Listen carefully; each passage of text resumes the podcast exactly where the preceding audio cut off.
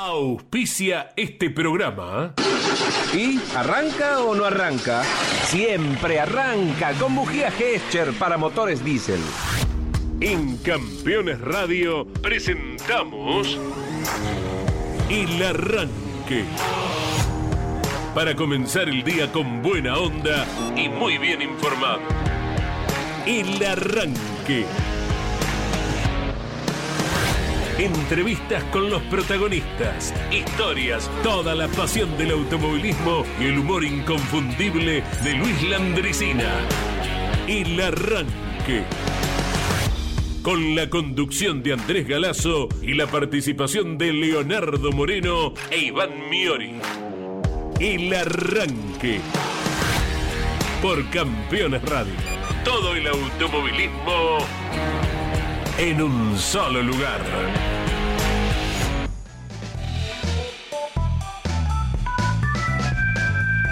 Muy buenos días, gracias por acompañarnos. Iniciamos la semana fresquito, no tanto a lo mejor como se preveía, eh, donde estuvo fresquito, sí, ayer el termómetro relativamente en San Nicolás, pero a nivel de decisiones, final de la carrera, repercusiones tras el turismo carretera, precisamente fresquito no estuvo. Y vamos a estar conversando con Leo Moreno, con Iván Miori, junto a Claudio Nanetti, que está en la operación técnica, y la inconfundible voz de Claudio Orellano en la locución, acerca de lo que fue en la pista la llegada en el primer lugar de Mariano Werner. La victoria, luego de la sanción a Mariano Werner, ubicado detrás de José Manuel Ursera, precisamente el halago del piloto Río Negrino, y no solo estaba en disputa la carrera en sí, sino quien llegase delante del otro se iba de San Nicolás comandando la Copa de Oro. Con miras a la Pampa, luego vendrá el Vigicum y allí se estará definiendo un campeonato que veremos si tiene alguna situación como la de ayer. Situación que radica en lo que fue la superación en la última vuelta de Mariano Werner a José Manuel Ursera, se le ha señalado a Werner haber transitado una zona inhibido de hacerlo, que se había señalado en la reunión de pilotos, como el propio Ursera ayer lo subrayaba en la transmisión de campeones. Eh, y da mucha tela, mucha tela para cortar. Eh, uno piensa, ese sitio celeste que no se podía pisar, si bien los pilotos lo sabían y no debían hacerlo, existía en la entrada a la recta principal un leve movimiento de volante hacia la izquierda como para impedir que el piloto corte camino y lo propio a la salida del primer curvón. Ahora, ¿es necesario tener un sitio celeste que no se pueda pisar, un sitio asfaltado? Cuando no lo tuviste en la carrera anterior, no lo vas a tener en el circuito que viene. ¿Por qué encontrarse cada domingo con alguna disposición distinta en cuanto al comportamiento del piloto, las reglas a cumplir sobre lo gris, sobre el asfalto? ¿Y por qué aquí sí tenemos un sitio celeste, en otro circuito no? En otro se permite ir por fuera del sobrepiano, como será el Vigicum, y seguramente no va a variar esa autorización cuando se defina el campeonato. ¿Por qué tanta regla distinta? En este caso por medio de un mismo fiscalizador porque comúnmente hablamos que hay criterios dispares en algunos aspectos entre la CDA del Automóvil Club Argentino y la CTC. Pero en este caso estamos hablando de un circuito donde por arriba del asfalto, pero pintado de tal color, no se puede pasar. Entonces, ¿para qué es asfalto ello? No sé, uno se rasca la cabeza ahí, trata de encontrarse a sí mismo alguna explicación y la capacidad personal me lo impide. ¿Cómo va, Leo? Buen día. ¿Cómo les va? Buen día para todos y todas. 14 grados tenemos en la ciudad autónoma de Buenos Aires, a pleno sol estamos, menos 2 grados hizo hoy en Tandil. Mira. Para que se den una idea. Tardías heladas que complican a la situación agropecuaria. Son, eh, en esto que, que planteas, eh, dos discusiones paralelas. O sea, estoy con vos con esto de que ¿Por qué hay una pista celeste o verde o roja o de lo que fuere? No, o sea, no se ve en el automovilismo tradicional. Yo voy, no sé, al autódromo de la barriga y la pista es esta. Lo que no es pista es tierra eh, o, césped al costado. No, no, no están estas cuestiones. Ahora, esa es una.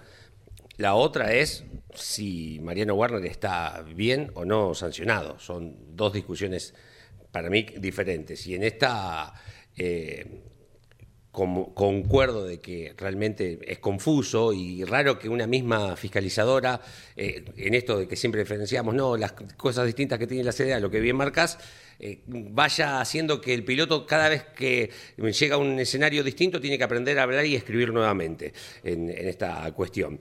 Eh, pero en particular, habiendo aprendido a leer y escribir el fin de semana propio, lo que hace Werner en esta cuestión, después si está bueno o no, que vayamos por lo celeste o no, reglamentariamente, para mí está bien sancionado el, el fin de semana. Claro, no, eh, No, por vos, eso... vos no dijiste lo contrario. ¿eh? No, no, por eso subrayamos. Si Sí, esto se sí. eh, habló en la reunión de pilotos, como lo manifiesta Ursera, e inclusive Ursera, palabras textuales, dialogando Claro. con Daniel Bosco, dice, mira, filma, filma el, sí. el plano y donde está subrayado el ingreso a la recta principal, ese leve movimiento de volante Claro. a la izquierda, y después la salida de la curva número 2. Que se habló, se habló, lo dice Ursera, no va a decir una cosa por otra. Pero ¿por qué este de poner este condimento donde Sí. si un piloto por viveza o por equivocación pisa algo que es asfalto, no fue a la tierra y levantó tierra, no Claro. cortó, bueno, No cortó camino, claro. lo cor- sí, eh, Sí, eh, sí, lo, cor- lo cortó debido a que no se podía pisar. Claro. Inició la, o sea, fríamente el comunicado dice eh, sanción para Mariano Warner 0,01 milésimo, lo necesario Sí. para estar atrás de Ursera por inicio de maniobra de sobrepaso en lugar no permitido. Claro. La maniobra se define en la curva número 3. Claro. De una definición a ojos vistas brillante, como había sido brillante la definición de la maniobra en la primera vuelta cuando Ursera lo pasa a Werner. Una osadía muy importante de Ursera cuando un piloto dice, tengo el elemento, tengo la capacidad, inicio la maniobra y la termino porque pretendo ser campeón. Eso es lo que en un instante Ursera pensó para superarlo a Werner. Claro. Eh, subrayamos a quién pasó en la primera vuelta y con qué calidad de maniobra zambulléndose por dentro. Como fue también de alta calificación en la serie, la maniobra de Werner superándolo a Facundo Arduzo, siempre allí en el desenlace, camino a la curva número 2 del circuito. ¿Cómo va, Iván? Buen día. Hola Andy, ¿qué tal Leo? Buen día para Buen día. todos. Eh, no sabría por dónde empezar a, a desarrollar el, el fin de semana, porque no es solamente ese kit de, de la cuestión. Hay muchos temas, hay muchos temas. Si estuvo bien la sanción a Werner o no. La categórica maniobra de Ursera en el primer momento que se larga la, la final con una tijera brillante. Hay que hacerlo con Mariano, ¿eh? hay que hacerlo con Werner, por eso bien destacado Andy, como también lo hecho por el entrerriano para con Facundo Arduzo en la tercera serie. Eso tema maniobra. Después tema circuito. Estaba, mientras los escuchaba, estaba pensando y repasando a partir de qué momento, a partir de qué año se decidió esto de implementar el, el pianito extra o, o la extensión de la pista. ¿A partir de cuándo? No recuerdo Y- bien el año. Y hará mm, más de cinco o seis años por ahí. ¿Y- y por ¿Por qué qué era? motivo? Para que eh, en Sobrepaso. en- no, para que en el exceso del piloto no vayas a la tierra y levantes tierra y perjudiques la visión. ¿Te acordás que la tierra eh, en algún momento Sí, sí, Ahí, perjudica. fue un tema complicado, Ajá. eh, complicado, doloroso eh, para desenlace de algunos percances en la pista. Entonces, después se aplica el criterio que en clasificación no podés. Por ejemplo, Agustín Canapino, me acuerdo en la carrera de Comodoro Rivadavia, no esta, ¿eh? de hace cinco de o de hace años. siete años. ¿eh? En- eh, bueno, antes de esta que se corrió hace poquito tiempo, anterior, en Comodoro Rivadavia, Canapino hace el tiempo, pero pasó las dos ruedas derechas por arriba de la línea blanca, más allá del piano, y se le quitó el tiempo. Claro. Después en carrera se liberaba eso. Y pasa en el Rosendo Hernández de San Luis también. En el Rosendo Hernández casi que eh, van hasta la ciudad, eh, doblando allí en la curva número 2, es una maniobra que se ve habitualmente, van piano sobre piano, ni hablar lo que veremos en San Juan. Bueno, ahí está el tema, ahí Ah. está el tema, porque uno inmediatamente ya lo compara con San Juan porque en las últimas ediciones del Vigicum en carrera en carrera, sobre todo la última curva, la que los deposita en la recta principal, es un desfile, pero mm, llamativo, de autos que van sobre lo pintado. Claro. Pero en el desafío de las estrellas que se corrió este año, que la había ganado justamente Ursera, habían puesto reductores de velocidad que fueron prácticamente ignorados por todos los pilotos. Lo habrán respetado en la primera, en la segunda vuelta no mucho. Después era lo mismo que ve- veíamos viendo. Eh, veníamos viendo. El tema es lo siguiente, no es que ya se dejó de correr en el Vigicum, ok, lo veremos para el año que viene. No, no, cierra el campeonato. O sea, la ACTC tiene, no te digo dos carreras porque una de esas ya es el Vigicum, una sola carrera en el medio, que es la de Toa y La Pampa, para ir viendo, previendo, pensando y que queden las cosas bien claras al momento de la definición de la Copa de Oro. Porque va a haber polémica nuevamente con, con esto de lo ocurrido en San Nicolás, la zona pintada, si se usa en clasificación o no, cuándo se inicia la maniobra, dos o cuatro ruedas. Bueno, a estar atentos para lo que va a ser eh, la fecha en diciembre. Los grandes campeones en el pr- programa los martes, desde que arrancó el año pasado, no debe haber programa por medio, programa por medio, critican las, las extensiones de pista, las diferencias de colores. Programa, algo deben saber. Claro. En este caso es un interno, no es para un exceso donde vos Saliendo la, de la la fuerza curva. centrífuga te lleva hacia afuera y si te pasás del piano vas a la tierra, levantás tierra y armás un borbollón a lo mejor a tus espaldas. De ahí que se hizo el sobrepiano, que en clasificación te ven así, te, ojito, y en carrera con el pelotón, siga, siga. En este caso es un interno del cual estamos hablando, ¿no? Es la parte interna de la curva número uno de San Nicolás, la que está con este famoso color celeste, que ayer Werner, ojo, el tema había quedado seguramente muy claro en la reunión de pilotos, porque en el transcurso de la última vuelta, Daniel Bosco pega el grito ayer en la transmisión y dice, el equipo Mackin Pars va camino a hacer el reclamo. O sea que fue inmediato, como un resorte, saltaron los Mackin Parts para ir a hacer el reclamo por lo que había sido el inicio de la maniobra de Werner. No les, no les eh, falta de ningún modo motivo para hacerlo porque seguramente estaba establecido. Lo que uno se pregunta, ¿para qué se establece ello? Claro. Eh, ¿qui- ¿Quién diseñó el celeste ese? y para qué? Eh, quisiera uno tener alguna respuesta, bueno, convincente. No, no lo quiero traer de nuevo a Mariano, pero es el primer ejemplo que se me viene a la mente, porque vos recién remarcabas que esto es la parte interna de la pista, ¿no? Esto que vimos ayer, la zona pintada. Si eso no estaba, era pasto, ¿o no? Claro, claro. Como sucedió 2016 en La Plata. Warner Rossi. Es como, no, no por la maniobra en sí, ¿eh? me, refiero, me refiero a que, para situar al oyente, es como si esa curva de La Plata estaría pintada de celeste. Claro. A, eso, a eso me Sí, refiero. Claro. Porque Ah, algunos, claro, no, no. De tantas veces que uno ve la maniobra, ya después quizás te olvidás si, si era por afuera por adentro, pero está bien remarcar Sí. que esa zona pintada es la del interno de ese. Claro, claro. En aquella de Mariano Werner no, no pasaba ni, ni soñando. Eh, ahí no, no se recuerda un sobrepaso de ninguna especie. Eh, Werner tuvo un exceso que pagó con seis meses de suspensión después porque fue la maniobra que perjudicó a un rival y que definió un campeonato, torció la balanza de un campeonato. Ahí no se recuerda que nadie le haya ganado una posición a nadie. Fue una, una osadía muy grande en aquella ocasión y la pagó en consecuencia porque la pena era más grande, después se le redujo, ¿se acuerdan Claro. ustedes? Sí. Eh, bueno, en este caso eh, fue el inicio de una maniobra sin roce hacia el rival, lo resaltamos esto para alguien que no haya escuchado o haya visto, sino que se supone o se comprueba una ventaja en el inicio de la maniobra, transitando por un lugar del cual no se podía, y llegar con un poco más de velocidad tal vez al frenaje de la segunda curva y ahí tirarse por dentro, ¿verdad? De, de más está decir la contundencia, ¿no? El nivel que está presentando Mariano Werner en esta etapa final. Y ese es otro de los temas que me gustaría Para. debatir. Y, Sí, Leo. y el Mackin, O- también, ¿Eh? 1, 2, 3 el sábado no nos olvidamos. Claro. No, no, está, hay tantos aspectos del TC. Hay, muchas ¿eh? cosas, Claro. hay muchas cosas, pero A mí no me gusta eso que estoy leyendo, por ejemplo. Eh, Eh, que quedó vieja, que dice Germán Todino con Toyota 2023. Ursera, si sale campeón, ¿pintará el uno en Toyota o lo pintará en un Torino? Eh, En ese caso, lo de Todino es eh, TC Pickup. ¿eh? TC Picat, bueno, per- Sí, sí, perdón. sí. Eh, ¿Pintará el uno en Toyota? Yo, o sea, estamos, espe- estamos esperando un campeonato desde 1971. Que lo gane el que sea.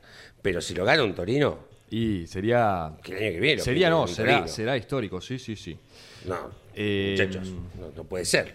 Y, y en esta discusión, que vamos a tener seguramente toda la semana de la maniobra, no quiero dejar de lado otra cosa, eh, que lo dijimos el viernes.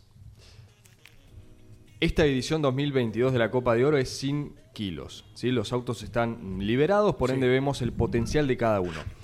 Me parece que eso es una situación muy acertada por parte de la ACTC, porque el piloto tiene más de un motivo por ir por la, la- la victoria. Porque si hoy seguiríamos con el sistema kilos, tantas veces nombrado este año, quizás Ursera, Werner, no te digo que se conformaban o que iban a relegar la victoria, pero quizás lo pensaban. Quizás. Y ahora, con los autos totalmente eh, sin kilos liberados para definir el campeonato, si quieren y si pueden ganar las 5, van a ganar las 5. Con los kilos no, lo piensan. Entonces, esto me parece que sí está acertado y creo que ya va a quedar implementado. ¿Cómo llegaron en la Copa eh, a San Nicolás? Canapino arriba, Warner segundo, Ursera tercero. ¿Cómo se van de San Nicolás? Ursera arriba, Warner mantiene el segundo lugar, pero ahí nomás. Claro.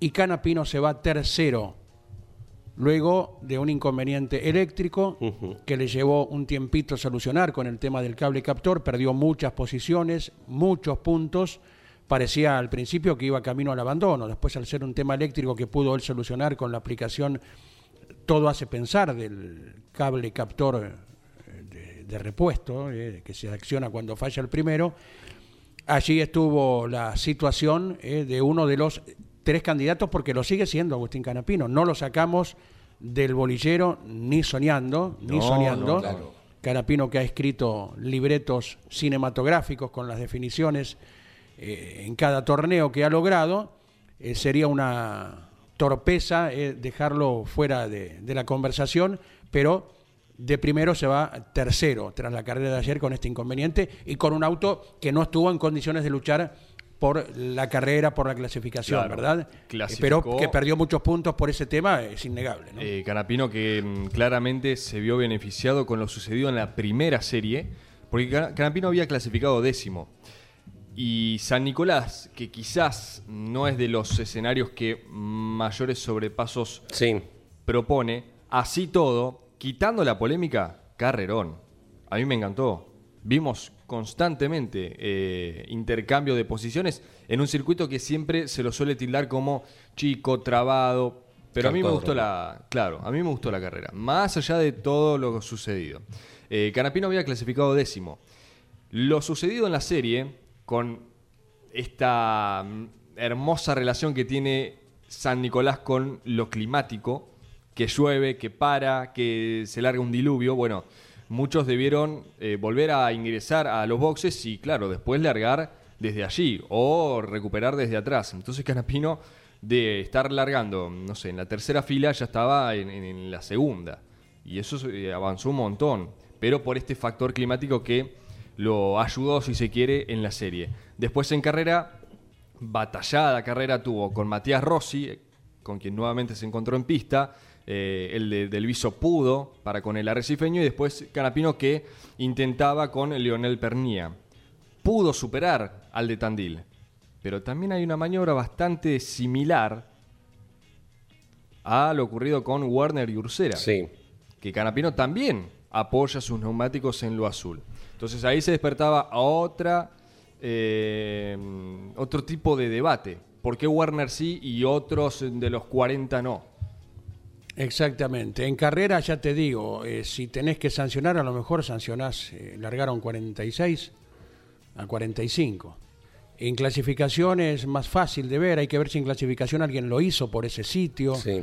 porque si no lo podés pisar es porque se supone que es acaso una ventaja de ellos. Claro, Ahora sí. lo que sería lindo, eh, no sé si técnicamente eh, es posible, pintarlo de gris eso. Y se acabó el celeste. Que sea parte de la pista. Y pero ¿y si para qué está? Claro. ¿Qué está? Para generar polémica. Eh, sería como una cuarta luz en un... No sé, a ver, quiero sí, hacer una entiendo. comparación muy burda. Vos llegás a la esquina con la roja, te detenés, cuando se prende la amarilla sabés que viene la roja, andás minorando, y con la verde pasa. Es como meter una cuarta luz que... ¿Para qué está la cuarta luz? El cuarto color. Claro. No, s- no, s- una- poné un, un celeste en un semáforo, ¿para qué está? Me lo pregunto, ¿eh? no, no, no, no estoy poniéndole la firma ni nada que se le parezca. Eh, a ver, ¿dó- ¿dónde hay otra objeción de que iniciase una maniobra en un lugar impedido de hacerlo? Eh, ¿Alguno memoriza alguna?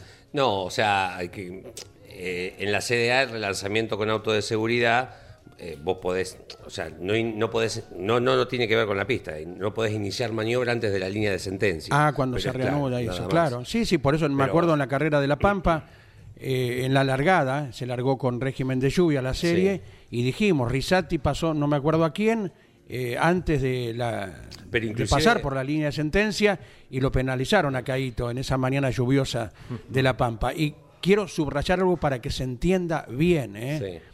No estoy diciendo que, que Werner esté No, mal no, sancionado. Por supuesto. Si se había establecido de antemano, perfecto. Pero ¿para qué poner un Claro. condimento en el medio? Si ya el turismo Sí. carretera te tira todos adentro de la olla, todos los condimentos posibles para que eh, mojes el pancito ahí y digas esto es sabrosísimo.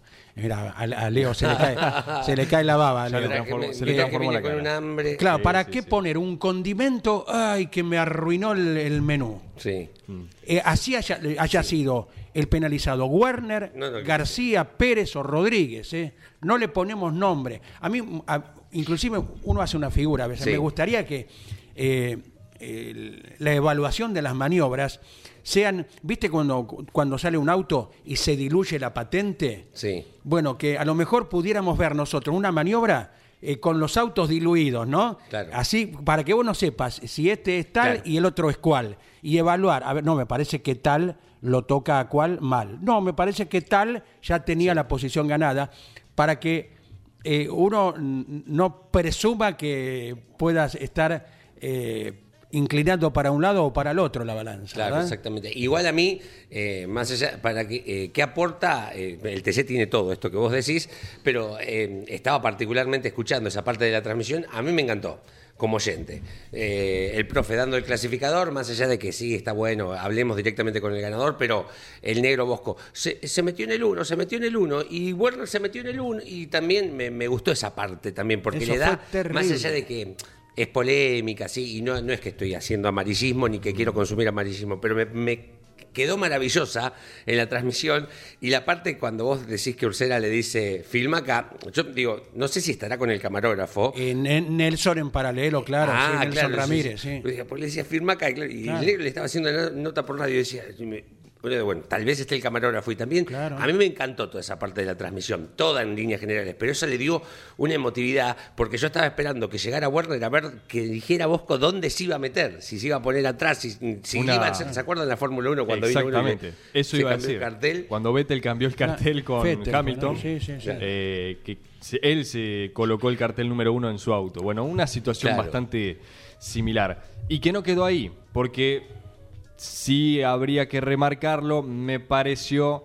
aunque lo entiendo, por el momento en caliente, recién bajado del auto, la gente de abajo que no lo habrán eh, tratado bien, pero el gesto de Ursera en el podio para con la hinchada de Ford. Eh, lo, lo leí en algunos comentarios. ¿Cuál fue? Eh, el audio, esto claramente fue la, la imagen de la televisión oficial. Por Sí. ende, el audio ambiente no, no, no estaba. Yo imagino que, claro, todo el público de Ford que estaba allí presente, porque ellos se quedaron con la imagen de que Werner ganó Claro, pista, y cuando lo vieron subir a Ursera, y no le habrán dicho cosas bonitas, ¿no? Eh, y Manu lo que hizo fue señalar, señalar a todos ellos Sí. Eh, abriendo sus manos, señalándolos a toda la hinchada de Ford y después sus manos las llevó al escalón número 2 y les señaló a todos, les hacía la mano del segundo. Sí. Por- Werner cuando subió al podio, ¿No así sería como paz y también, amor? no, me parece que no, no era ese. Eh, Werner, así como cuando bajó del auto, bueno, cuando llegó al podio, festejó y él hacía el uno con, con la mano. Más allá de que él mismo Sí. se paraba, y bueno, por una cuestión protocolar, que ya estaba definida Sí. el resu- definido el resultado, él más allá de estar en el segundo escalón, seguía levantando los brazos, haciendo el uno con las manos. Pero ese fue el gesto de, Sí. de Manu que quizás, aunque repito, lo entiendo porque no sé qué le estarán diciendo ahí abajo. Claro. Entonces, mm, Qué lindo uno que es, sos. Claro, uno es ser Qué buen humano. peinado tenés. Es Entonces eso- lo, lo quisiera ver alguno en ese momento y bueno, ese gesto que, como les digo, señalaba la hinchada de Ford y le señalaba el segundo escalón del podio. Claro, pensé que había sido algo peor, mira. Ah, Eh, Pensé que había sido algún gesto desafiante o algo por el estilo. no, No, no. no, no. Mira, cuando leía, viste, viste que Claro. lees y ya después no sabes dónde lo leíste, dónde lo escuchaste. Eh, lo que uno quisiera que el automovilismo no tenga como algo corriente, el insulto. Eh, No porque el insulto, eh, lamentablemente a nosotros que somos futboleros, eh, nos encanta tanto como eh, el automovilismo, eh, uno lo ve instaurado en el fútbol. Uno que se cuelga del alambrado y al rival le dice esto, le dice el otro, o, o- o hay que decirlo con todas las letras, alguien que va a tirar un, un córner y es escupido Sí, totalmente. por eh, los locales, que son los únicos que pueden ir a la cancha hoy, ¿no? Es algo aberrante, espantoso que un ser humano escupa a otro, insulte a otro agarrado de ahí arriba y separado por un alambrado, que seguramente no haría lo mismo si ese alambrado no existiera, ¿verdad? Seguro. Sí. Nadie Obvio. eh, eh, es tan guapo como para insultar a alguien y si ese alambrado no existiera, actuar de la misma manera. Y esto lo puntualizamos en una carrera de San Luis. Me acuerdo cuando Matías Rossi había manifestado que él no era hincha de ninguna marca, corría con Chevrolet todavía, ¿no? Y abajo del podio le decían de todo. ¿Con qué derecho? ¿Con qué de- Eso es lo que uno no quiere que ingrese al automovilismo, que lamentablemente por una sociedad que está bastante enturbiada en muchos aspectos, ingresa. En- creo que nadie tiene el derecho, por ejemplo, ayer a, a insultarlo a Ursera, por más que la definición no te haya gustado. Vi- digo yo, viva a tu ídolo, eh, sostener que fue el ganador, lo que quieras, pero insultar a otra persona o llegar a, a las vías de hecho, como en algunas ocasiones ha ocurrido, uno no lo quiere para el automovilismo, porque eso ya está instalado Sí. en otras esferas de la Argentina y hasta muchas veces con el vocabulario se incentiva también. Sí. ¿eh? Sí, lo insultan por su pasado en tal, e- en tal equipo. ¿Y qué, qué derecho tenés a insultar porque jugó en nuestro equipo y ahora no juega en el tuyo? Eh, se, se- eh, se lo admite, se lo admite. Eh, después uno ve, nos ponemos a filosofar sobre otras cosas. Eh, hoy a la mañana estaba viendo noticias policiales, que son las que abundan, y hablaban que la pareja de asesinos, de un hecho que conmueve porque es un ser humano como cualquier otro, un hecho de inseguridad, eh, el empresario Andrés Blaquier, que fue víctima de un robo y Así, lo matan, así nomás, así nomás. Eh, sí, porque el trabajo de la moto que lo persiguió y el trabajo que realizaron, y cuatro veces dijeron trabajo hablando de una pareja de delincuentes que matan a una persona. Se llame Blaquier o se llame eh, Pirulo. El, el trabajo. El me- el tra- lo- los delincuentes trabajaron para emboscar tra- cuatro veces. No sé, a lo mejor soy el equivocado, ojo. ¿eh? A lo mejor Yo, mm, quiero subir las cataratas del Iguazú con un kayak. ¿eh? Yo creo que lo del insulto son los menos y en manada. eh, y en manada. Después, cualquier hincha de Chevrolet para mí, si se lo cruza a Mariano Werner en, en la calle, le pide una foto. Y cualquier hincha de Ford, si se lo cruza a Ortelli en la calle, le pediría una foto en el automovilismo. Eh, en manada, cuando estás en el grupo, en el montón ahí, ahí y son los menos. eh, es se envalentonan porque empezó uno, pero después me, me parece que son los menos. Bueno, 11 44 75 000, 11 44 75 000. Vamos a escuchar música. Después quiero que me cuenten cómo fue la inauguración del nombre, el bautismo del nombre de Juan María Traverso, el homenaje a Carlos Alberto Pairetti. Hubo Fórmula 1 el fin de semana, corrió el TC Pista, corrió el Turismo Pista, entre tantas cosas Y que se han corrido. Y NASCAR. Uy, me Lo que hizo ese muchacho. Juega mucho. Yo, yo lo hago a la Play. En la Play Sí, lo hago yo lo esas hacía, cosas. yo lo hacía. Exactamente. Un sí, ídolo. Sí, Que- totalmente. que- vi alguna imagen. ¿E- ¿Es real esa imagen? Totalmente. Es real y en un ratito la vamos a detallar, pero obviamente ustedes ya lo habrán visto. Pero es real. Esto- Es real. Y es válido. Que no es poco. Termina octubre. eh, ayer fue el cumpleaños de Diego Armando Maradona y mañana empieza noviembre, el mes del Mundial. Quiero creer en las coincidencias. Andrés Calamaro llega con Estadio Azteca. agarrándome, dándole mi vida a ese paravalanchas. Cuando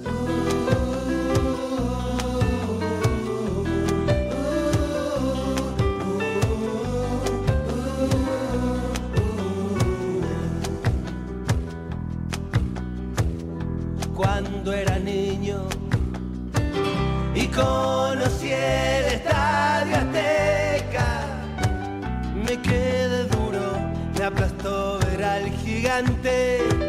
De grande me volvió a pasar lo mismo. Pero ya Ahí lo tiene Marabona, lo marcan dos, pisa la pelota Marabona, arranca por la derecha el genio del fútbol mundial y deja el tercero tocar para Borruchaga siempre Marabona, genio, genio, genio, ta, ta, ta, ta, ta, ta, ta.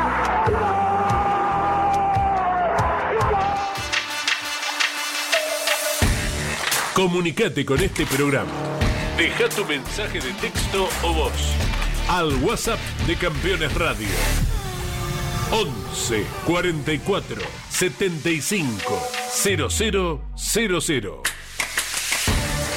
El arranque por Campeones Radio. Todo el automovilismo en un solo lugar.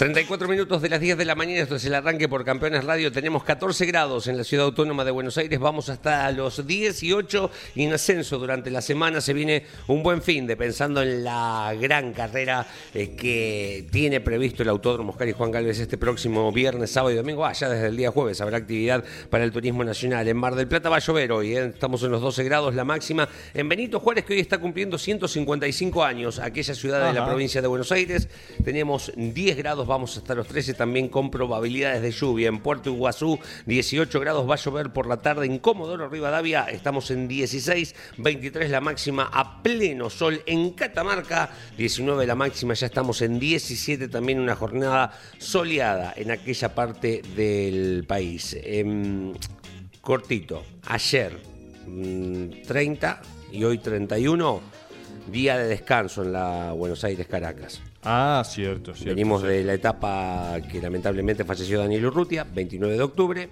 día de descanso ayer y hoy. En estos momentos, imaginariamente en el 48, los autos están arriba de un barco viajando desde Tumbes, en Perú, en la costa, un lugar maravilloso, hacia Sí. Guayaquil, hacia Ecuador, para mañana reactivar la carrera. Ayer 30 de octubre también es un día que uno lo recuerda, ¿por qué? Porque era para muchos la primera vez que votábamos, allá por el año Mira. 1983. ¿m? Claro, sí. A los 26 años la primera vez que votaba, en el 83, era Impensado el regreso de la democracia a la Argentina, a nuestro país, ¿m? al país que recibió a nuestros abuelos o a nuestros padres, o que ha recibido a quien quiso venir a trabajar a la Argentina, a nacionalizarse, a ser parte ¿eh? de la inmensa Argentina. La inmensa Argentina que, por ejemplo, cuando teníamos más de 30, por ahí nos estábamos acreditando, el sábado de la mañana hablábamos con el papá de Juan Cruz en Benuti y nos decía anoche nevó en Villa Langostura, Claro. eh, que nos entrega, entre otras cosas, todo ello. ¿no? Sí. Que ojalá en algún momento eh, sepamos aprovechar con qué país contamos. ¿eh? ¿Tenés el sellito? ¿Lo, lo guardás? Y ¿Qué sí, fue era- era con sello? Era, claro, el DNI color verde en ese Que momento. los cuadraditos. Sí, sí, sí. Y de ahí en tac. ¿Lo, adelante. lo guardaste ese? El DNI ese sí, Ese sí, por supuesto, sí, sí.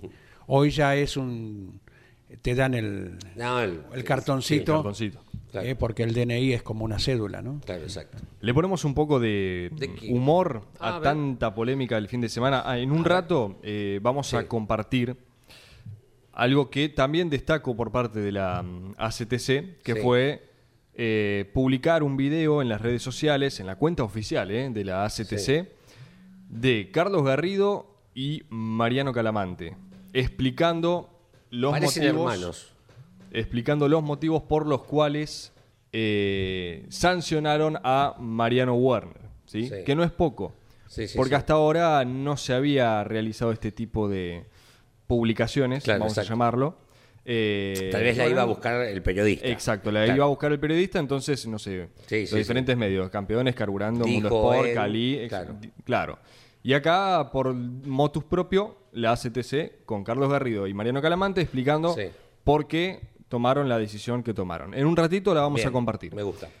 El- la parte humorística, A ver, que no es la Andricina. no, en un ratito. Sí. Mariano Werner, en sus historias, Sí. eh, recopilando las fotos y los videos del fin de semana, obviamente comparte una publicación oficial del Club Patronato, el campeón de la Copa Argentina. Muy bien, felicitaciones a Patronato. Werner, claro, como representante de Paraná, Claro. no iba a ser ajeno a este festejo. Sí. Entonces, ¿qué pone Warner? Con la foto del plantel, campeones 2022 de la Copa Argentina, eh, el texto de Mariano. Felicitaciones por la gran carrera de hoy, cordobés. Arroba Facundo Chapur. Claro, ganador del TC Sí. Pista. Y en la letra chiquita, Ah. lamentablemente no pudiste festejar esta noche. Mirá el zorro. Porque es de talleres, Chapur. Claro, Chapur, eh, fiel hincha de talleres que, claro, Sí. primero festejó lo suyo y después se habrá quedado esperando allí viendo el partido entre Paraná y Talleres de Córdoba, final de la Copa Argentina, quedó en manos de los coterráneos de Warner y bueno, hay un cruce en las redes Decime la sociales. respuesta, por favor. que Y que vino el vamos, vuelto. vamos a ver si Chapur eh, le contestó, porque hasta ahora no había hecho publicación Porque y le- sigue sin hacerlo. Ah, porque le puede contestar exactamente la misma frase. Eh, claro. claro. Exactamente la misma frase. Le puede con- Bueno, por ahora Facundo no, no hubo réplica. Por ahora del cordobés. Bueno, me, me pone contento por patronato. Eh, yo lo, lo seguí cuando mm, Santa Marina, de Tandil, Ajá. no logra el ascenso perdiendo la final con patronato. Mira. En aquel momento, bueno, bueno, y lamentablemente descendió patronato. Pero el- buena gente, buena gente, buen equipo. Correcto, bueno, bueno, ahí estaba entonces el comentario, el cruce entre. Mariano Werner y Facundo Chapur, que a lo mejor en algún momento le, le responda, metralleta, ¿no? Vamos a estar atentos. Que ayer eh, ganó una linda carrera Sí. de- del TC Pista, está Muy en la conversación con Santiago Álvarez, con Otto Fritzler, ahí ya van llegando también ellos tres, ¿no? Como principales candidatos a quedarse con la corona, con tres marcas distintas. Tercera del año, segunda consecutiva para Chapur. Vamos con mensajes. Sí, 11 dale. 44 75 00 00. Luis de Mar del Plata, buenos días. El TC ya es aburrido e inentendible. La culpa es de los pilotos que avalan todo lo que hace la ACTC. Para mí, lo mejor del fin de semana fue la maniobra de Chastain, eh, de Ross Chastain, en, en el NASCAR, ¿sí? Sí. en Martinsville. Eh, separo dos cuestiones. Obviamente cada opinión es respetable desde allá. No me pareció aburrida la carrera, insisto, más allá de esta polémica, siendo San Nicolás que muchas veces eh, no ofrece sobrepasos como al público le gustaría, la de ayer fue un carrerón. Eh, esto lo decimos desde hace añares. No esperen sobrepasos alegremente. No Claro. es para desilusión de nadie, pero que se entienda que el tipo de autos, lo que se conversó miles, millones de veces, que la goma, que la carga, eh, no esperen sobrepasos a, a diestra y siniestra. A- Habrá que ver carreras con menor diferencia entre Claro. autos, sí, eh, con los relojes en la serie en la mañana, eh, que iban a determinar quién se quedaba con la mejor posición para la final, con las diferentes situaciones con mayor lluvia, menor lluvia. Claro. Siempre hay muchos condimentos, pero 10 sobrepasos de la punta, no, No, lo va a pasar. esperemos. No va a pasar. Eh, ¿Y a qué se refería Luis con esto A de lo del NASCAR. Ross Chastain? Eh, Sí. Ayer corrió en NASCAR, está entrando en la etapa de definición. ¿sí? Corrió en Martinsville, que es un óvalo, uno de los más pequeños que tiene Sí. el calendario de, de NASCAR. Ross Chastain es el actual campeón, ¿sí? Es el, el auto número uno, color rojo y negro, para que ustedes se orienten. Última vuelta y Chastain tenía que eh, Te vinieron a fiscalizar. terminar delante de Hamlin para meterse en lo que es la Sí. definición del campeonato, Sí. ¿no? Estaba bastante retrasado Sí. Chastain. Último giro, ¿qué decide? En vez de realizar la trayectoria normal, la que todos utilizan, que es generalmente por abajo del Correcto. óvalo, él aceleró Sí, al, al tope tope, ¿eh? sí. Fue por arriba, pero no solamente eso, fue pegado al muro a toda velocidad porque sabía que el muro lo iba a contener y así, así ganó no sé cuántas Cinco posiciones, puestos, cinco fácil, terminó quinto y con eso se metió en la definición del playoff del NASCAR. Fue el Matías Rossi de 2005 en Rafaela, más o menos, salvando las distancias, Sí, ¿no? más o menos. sí. ¿Se acuerdan de aquella? Sí, sí, Mucha sí, gente sí, lo sí. recuerda a Matías Rossi que estaba haciendo sus primeros pasos en el TC 2000 y con un arrojo bárbaro iba por arriba en los curbones de Rafaela. El TC 2000 corrió sin chicanas y fue la estrella de ese domingo. La carrera la ganó Gabriel Ponce de León, ¿eh? pero Rossi por ahí arriba ganaba posiciones y después Ponce en la definición, entrando a la recta principal, fue el ganador. Dicho sea de paso, le hemos escrito a Santiago Mangoni y a Gabriel Ponce. Santiago a lo mejor todavía está descansando en Balcarce, no ha, no ha pasado a mayores, pero viste siempre algún dolorcito, algún problemita posterior luego de semejante golpe puede existir. Gabriel Ponce de León nos acaba de contestar, no tiene ningún problema. Eh, es más, ayer bajó por sus medios, pero siempre uno teme en, en alguna contusión posterior.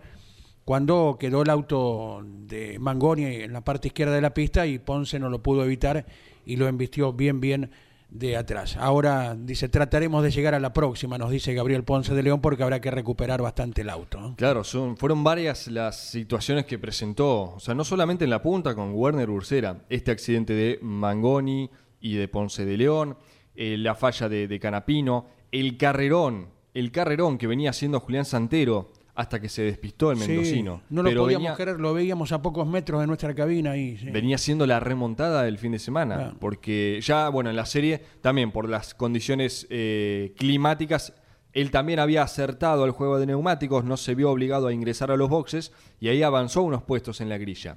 Eh, pero más allá de eso, en la final venía pasando autos a lo loco, el mendocino, hasta que lamentablemente en la última curva siguió de largo. 11 44 75 000. Buenos días eh, para todos de un lado y del otro del parlante. Soy Luis Gaude, desde Pilar. Hola, Luis. Eh, no me gustó lo que pasó ayer. A pesar de no ser hincha de Ford ni de Werner, Ajá. todo lo contrario, lo aclara. Ok, ok. eh, lo aclara, entre paréntesis y con negrita. pero creo que han arruinado una buena carrera desde un escritorio. Bueno, y voy a hacer llegar. tiene una. Una linda. Es un lindo consejo. Eh, ¿Qué Gaito. más? A ver.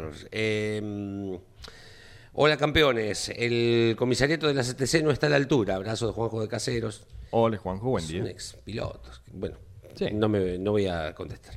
Buenos días, amigos del arranque. Soy Fede Larrea. Según recuerdo, esas zonas azules y sobre pianos aparecieron por seguridad para que por excesos Ajá. no se levantara tierra o piedras. Por tal motivo, lo veo sentido a dichas zonas, eh, le veo sentido a dichas zonas, pero deberían eh, ser de algún material que frene los autos para que los pilotos eviten esas zonas. Ejemplo, recuerdo pinturas azules o rojas en Francia, donde corre la Fórmula 1. Saludos. Claro. Ah, sí, Eh, a mí me marea el Sí, circuito eso de eh, en Paul Ricard, en Austin, son esas franjas multicolores que ante algún exceso Sí. Eh, el auto, eh, eh, o sea, eso es una tecnología que viene a reemplazar a la cama de leca, ¿verdad? Claro, no, no, no me gustaría. No lo detiene como la leca, eh, le aminora la marcha como que es algo abrasivo, lo, lo atrapa. lo, lo atrapa. Eh, hablando de la Fórmula 1 también hubo, me Ajá. acuerdo, creo que fue el año pasado, una superación en Bahrein, si no me equivoco.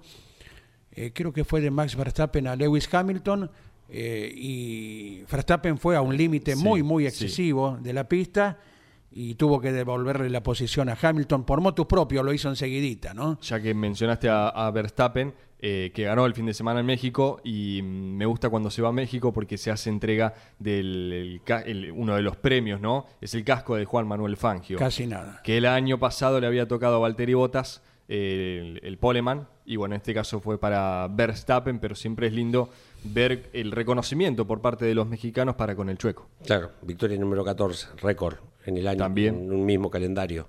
Eh, bueno, lo va a tratar hoy a la tarde en F1 Lonchi Legnani. Aquí a la hora 17. Buenos ¿eh? días, campeones. La maniobra, como dijeron esta mañana, podemos compararla con aquella del 2016. Si los comisarios deportivos fueron claros, la sanción está bien aplicada.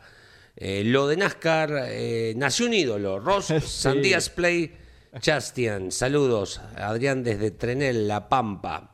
Ah, que está bien, nos cuentan que mm, el equipo es, mirá vos, estas cosas yo particularmente no sabía, el equipo es propietario del Uno, el equipo de, de Ross. sí. Exacto, exactamente. Sí, sí, sí, sí, Bueno, sí. gracias por, por el dato. No, esa maniobra despertó, pero mm, ya de por sí en NASCAR tiene fanatismo. Sí. Imagínense con esa maniobra. Si usted no sabe de qué estamos hablando, arroba campeonesnet, Claro. Twitter o Instagram, la última publicación y disfrute de esa maniobra. Un adelantamiento en realidad muy particular, válido. Yo creo que ahora me interesa la próxima carrera de NASCAR. Ahí Sí. está el asunto. Van a hacer un poquito todo lo mismo. Buen día, soy Julio de Gualeguay. Ursera le hizo la seña de segundos a la hinchada de Ford. Él no tiene ni un solo derecho a cargar a la gente que mantiene la categoría y a veces el señor Ursera es medio creído en sus comportamientos. El soberano no tiene que insultar, pero él mucho menos. Le virlaron la carrera mm, con otros términos a Mariano, sin dudas, Canapino se lo nota distraído. Una broma, Mariano es medio daltónico. Primero pasó por el verde césped en La Plata y ahora el azul cemento y no los vio. Un poco de poesía en, el mensaje. le, le permitimos cierto humor. Igual, insisto con lo del podio, eh, así como no, no reconozco lo de Ursera, también digo, hay que estar ahí arriba. Te están gritando cositas. Folclore. Buen día amigos del arranque. Para terminar con el problema de los colores, masa y martillo neumático y al pasto. ¿eh? Bueno, Gustavo de rústico, Gustavo. ¿Qué toma. más? Bien, eh, Ricardo Cordaro de Banfield está de acuerdo en que el insulto no debe imperar en el automovilismo ni la agresión a un piloto. No podemos admitir de ninguna manera. ¿eh? Esto en la suposición de lo que ayer le pudieron haber gritado a Ursera y en la realidad de lo que sí le gritaban a, a Sí. Rossi aquella vez en San Claro. Luis, lo cual escuchamos con nuestros propios oídos. Eh, fíjense ustedes, eh, para que se dé cuenta la gente, ayer a Ursera lo objetaba, si se quiere, gente de una marca, la de Werner, Sí. y a Rossi en su momento lo objetaba gente de otra marca, la que Rossi todavía defendía en aquel momento, la Chevrolet. del moño. La del moño dorado. O sea que la- las cosas con equilibrio, ni el insulto de un lado, ni del otro, ni de arriba, ni de abajo. Eh, el automovilismo no lo puede permitir eso, o al menos queremos que no se produzca. ¿eh? Eh, lo que habíamos prometido al inicio del programa, eh, esta es la palabra de Carlos Garrido y Mariano Calamante. No es en los micrófonos de campeones, porque, lo vuelvo a reiterar, esto fue motus propio de la ACTC de publicar en sus redes sociales la explicación de los comisarios deportivos, ¿sí? los que integran la, la CAF de la ACTC, y cuáles fueron las razones por las cuales sancionaron a Mariano Werner. Carlos Garrido, Mariano Calamante. Relación a la definición de la carrera entre Mariano Warner y José Manuel Ursera, queremos aclarar eh, en nombre mío, como comisario deportivo, Carlos Garrido, y mi compañero Mariano Alberto Calamante, que se llegó a la determinación porque en la reunión de piloto del día sábado fuimos bien claros en decir que eh, no se podía transitar por lo azul ni generar una maniobra de sobrepaso por lo azul. En este caso, la maniobra que inicia Mariano Warner lo inicia con las cuatro ruedas por lo azul. Cuando lo azul no es pista, es un sobrepiano que si no tuviera sería tierra. Así que eh, por eso fue eh, la, la definición que, eh, que hemos llegado de posicionar como ganador a José Manuel Ursera. Porque Mariano Warner inicia la maniobra de sobrepaso por el lugar indebido, por el lugar incorrecto. Va por lo azul y lo azul no es pista.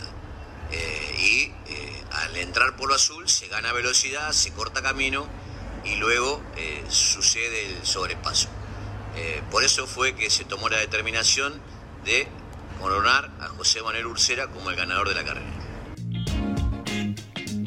Bueno, ahí estaba la explicación de Carlos Garrido, Mariano Calamante.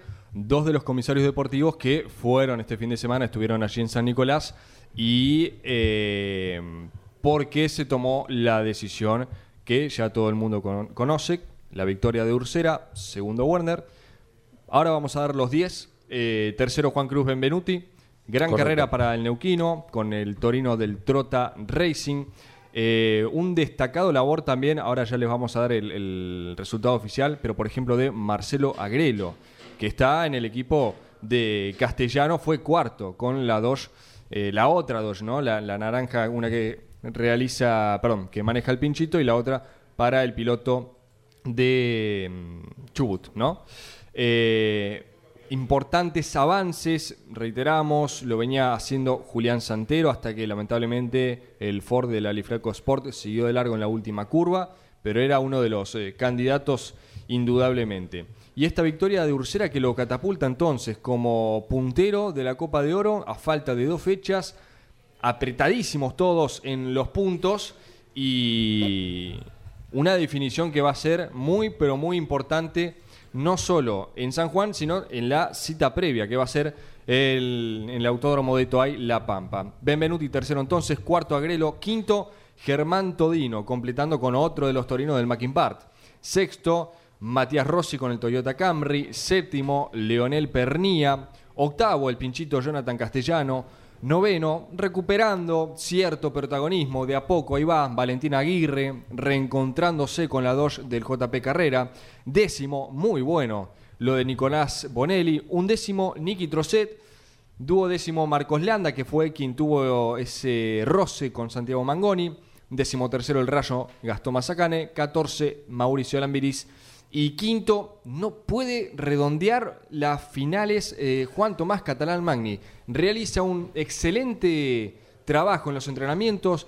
Tuvo una muy buena clasificación el sábado. Cuarto. Y en la carrera eh, fue retrasándose a poco, tuvo un despiste. No, también. ¿qué pasó? En la mañana fue la serie de Ah, mayor serie. precipitación. Claro, la primera. Y fue uno de los pilotos que salió a la pista con gomas lisas y que ante el incremento de la lluvia debieron entrar a boxes, colocar neumáticos con dibujo, como por ejemplo Ursera lo había hecho de movida. No fueron muchos eh, los que eligieron de movida la goma con dibujo. Largaron en fila india y desde la parte trasera de, de la fila, ¿verdad? Eh, Catalán y varios más, y fue allí donde perdió el hilo de lo que luego sería la carrera final. Bueno, ya se le va a dar a Juan Tomás que viene realizando buenos parciales, en algún momento se alinearán los planetas, como se dice. ¿eh? Buen día, muchachos. Si hubieran san- sancionado al primer piloto que pisa la parte azul, podrían haber sancionado a todos y hubiera sido más justo, pero sancionaron solamente en la última vuelta Werner, en la primera posición. Gracias, no a los insultos, dice Marratín de Almagro. Buenos días, Sergio de Benavides. Qué mal los comisarios, tendrían que rever los circuitos y eliminar los grises. Son 55 los minutos que se fueron de las 10 de la mañana. Llega don Luis Landricina para ir abriendo la semana en este lunes 31 de octubre. Estamos en Campeones Radio, somos el arranque. No hay libro de cuento o de chiste que no le dedique 30 páginas por lo menos a los locos. Pero en todas partes del mundo, no es patrimonio de los argentinos. Y la vez pasada en un nosocomio andaban tres inspectores de salud pública controlando no solo el funcionamiento y el tratamiento de la institución hacia el enfermo, sino controlando si se respetaban las reglas de higiene personal con los propios internos. ¿no? O sea, si ellos observaban las reglas que eran la de la ducha diaria, por ejemplo, 7.15 de la mañana. Así que llegaron a las 7 los médicos sin avisar y entraron a abrir puertas. 7.15 chelos locos debajo de la ducha. Algunos cantaban, otros no tanto, pero estaban debajo de la ducha. Abren habitación 14, estaba el loco debajo de la ducha, pero con el paraguas abierto. Se miran los médicos y uno le hace así como diciendo, ¿y este? Y el otro le hace con el hombro como diciendo, es loco. ¿Qué explicación te puedo dar? Entonces así, eh, rima el tercero, dice, ¿usted de, de acá? Sí, doctor. Interno, sí, interno, habitación 14. Miran la puerta, habitación 14. Entonces le siguen haciendo preguntas para graduarle la lógica que tenían las contestaciones. Y dice, ¿y qué está haciendo ahora? Estoy cumpliendo con el requisito de la ducha diaria, 7.15 de la mañana. Y el otro médico le dice, ¿me puede explicar? Dice, lo del paraguas abierto. Dice que no tengo toalla. sea loco, pero no tanto. y este diálogo, para cerrar la tanda de chistes, este diálogo de matrimonio maduro. Los matrimonios que han pasado la barrera del sonido, que andan arriba de los 25 años casados para arriba, le puede suceder dos cosas en la relación. O que regresan al camino de la ternura donde comenzó el noviazgo, o que se ponen de punta para el resto de la vida. No pelearse para divorciarse, sino para decirse un- alguna cosita todos los días. Te necesitan para eso. Hay mujeres que están esperando, che, que el marido se levante y no para decirle buen día, sino para decirle, ¿te levantaste, che? Y esa pequeña agresividad va creando los lógicos anticuerpos, hermano. Por ahí el marido dice, vieja, ¿no viste mis lentes? No sé, che, el corto de vista sos vos.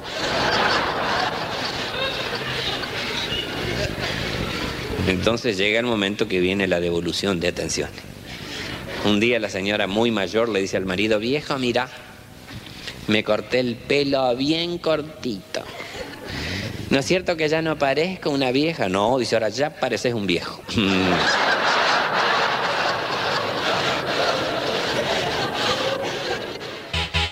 Estás escuchando El Arranque por Campeones Radio. Bien, además de lo trascendente que pasó ayer con la definición de la carrera, los comisarios tuvieron una múltiple cantidad de determinaciones también. ¿eh? Escuchen. Tardía. Escuchen. Ledesma, apercibido por toque a Gini. Apercibido de la Mota por toque a Catalán Magni. Lo mismo para Moriatis por toque a Ponce de León. Otro apercibimiento, Candela por maniobra peligrosa hacia Ruggiero. ¿Qué más? Excluido Jacos por toque a Ferrante. Y recargo Di Palma por maniobra peligrosa en perjuicio de Giannini. Ah, Miren que han tenido eh, para revisar video, cámara, eh, helicóptero, o sea dron y todo lo que esté. El martes que viene en la CAFA podría haber un desfile Y importante. tal vez el otro, no. Este martes otro. se conocen. Si hay citaciones. Por eso, el martes, claro, Claro, no, no ah, mañana, el otro día. Sí, sí, sí. Mañana se darán a conocer, tal vez Exacto. luego de la reunión de la Comisión Asesora y Fiscalizadora, para comparecer y, bueno, ver videos y congeniar acerca de, de maniobras. ¿sí? Muy buen día, campeones. Hoy se cumplen 10 años de retiro como piloto del Bocha José Ciantini. Soy Adrián Nicoletti. Un fuerte abrazo desde Goya Corrientes y nos envía una foto de él con el Bocha Qué abrazados. grande. Gracias, Eh, Adrián. eh, 155 años cumple hoy Benito Juárez. Saludo a todos los juarenses, 16.000 habitantes. El 31 de octubre de 1867, Mariano Roldán, el doctor, la, la funda. Dos pilotos que pasaron por el TC, Carlos Tejerina, Norberto Pascuali. Norberto Pascuali en el 65, el día que se mata a y Goss en Ensenada, sale octavo esa carrera, su mejor resultado. Hasta el otro, hasta Eberlín no volvió a tener un piloto en turismo de carretera. El cuarto puesto que tuvo Juanjo este año Rafaela. es el mejor resultado de un juarense dentro del turismo de, de carretera. ¿eh? Eberlín que anduvo muy bien el otro día con las TC Pickup también, ¿eh? Sí. debutando en Centenario. Eh, está regresando a la Argentina Ignacio Montenegro, el joven chubutense de Radatili, luego de haber sido uno de los representantes de la Celeste y Blanca en los recientes juegos que involucraron al automovilismo, ¿verdad? Claro, la, la FIA Motorsport Games, una delegación de cinco argentinos en distintas categorías, cada uno en Claro. su rubro, por así llamarlo. Eh, y Nachito Montenegro en la categoría autos de turismo fue cuarto el fin de semana en Paul Ricard. Bien. Correcto. Yo ya estoy. Estamos cumplidos, me estoy ¿sí? poniendo en modo TN. ¿eh? Ya viene a También. las, a las 12, llega Claudio Leniani con motor informativo, con todos los resultados, los resúmenes, las voces de los protagonistas y seguramente eh, el viernes próximo Sí. eh, vamos adelantando, lo vamos vendiendo. ¿eh? el viernes ya estamos ahí. El viernes, ¿desde dónde estaremos? A las 10 de la El mañana. Autódromo Oscar y Juan Gálvez, el Coliseo, Pero la con- Catedral. Con una promesa que te acompañe en los boxes. Leo, ¿eh? Así Pero por favor. Todo el colorido, a los Muy invitados, a los titulares, ¿eh? Por favor. Ahí estaremos, pateando a la calle de boxes. a Recordando que el fin de semana que viene estamos con el Turismo Nacional, la carrera especial en Buenos Aires y en Concepción del Uruguay estará corriendo el Top Race y en cada lado seguramente nuestro equipo con todos los detalles. ¿eh? A las 5 de este lunes en Sí. Campeones Radio, Lonchi Leñani con el repaso de la Fórmula 1 eh, y todo lo ocurrido en México, victoria de Max Verstappen. Y hoy, más. hoy a las 21 Jorge Luis conduce Mesa de Campeones por el Garage TV. Imperdible, ¿eh? Claro, que usted puede también, eh, si está Ducho. pedido de tener el, Sí. el- el canal de cable en su servidor, eh, por nuestro sitio web, campeones.com.ar. Claro, o el bien, canal de YouTube. o bien puede escuchar por Campeones Radio, el audio de Mesa de Campeones de esta noche a las 21. ¿eh? Abrazo para todos, hasta mañana. Auspició este programa ¿Y arranca o no arranca? Siempre arranca con bujía Gescher para motores diésel. Campeones Radio presentó El Arranque. Entrevistas con los protagonistas, historias, toda la pasión del automovilismo y el humor inconfundible de Luis Landricina. El Arranque. Con la conducción de Andrés Galazo y la participación de Leonardo Moreno e Iván Miori. El Arranque por Campeones Radio. Todo el automovilismo en un solo lugar.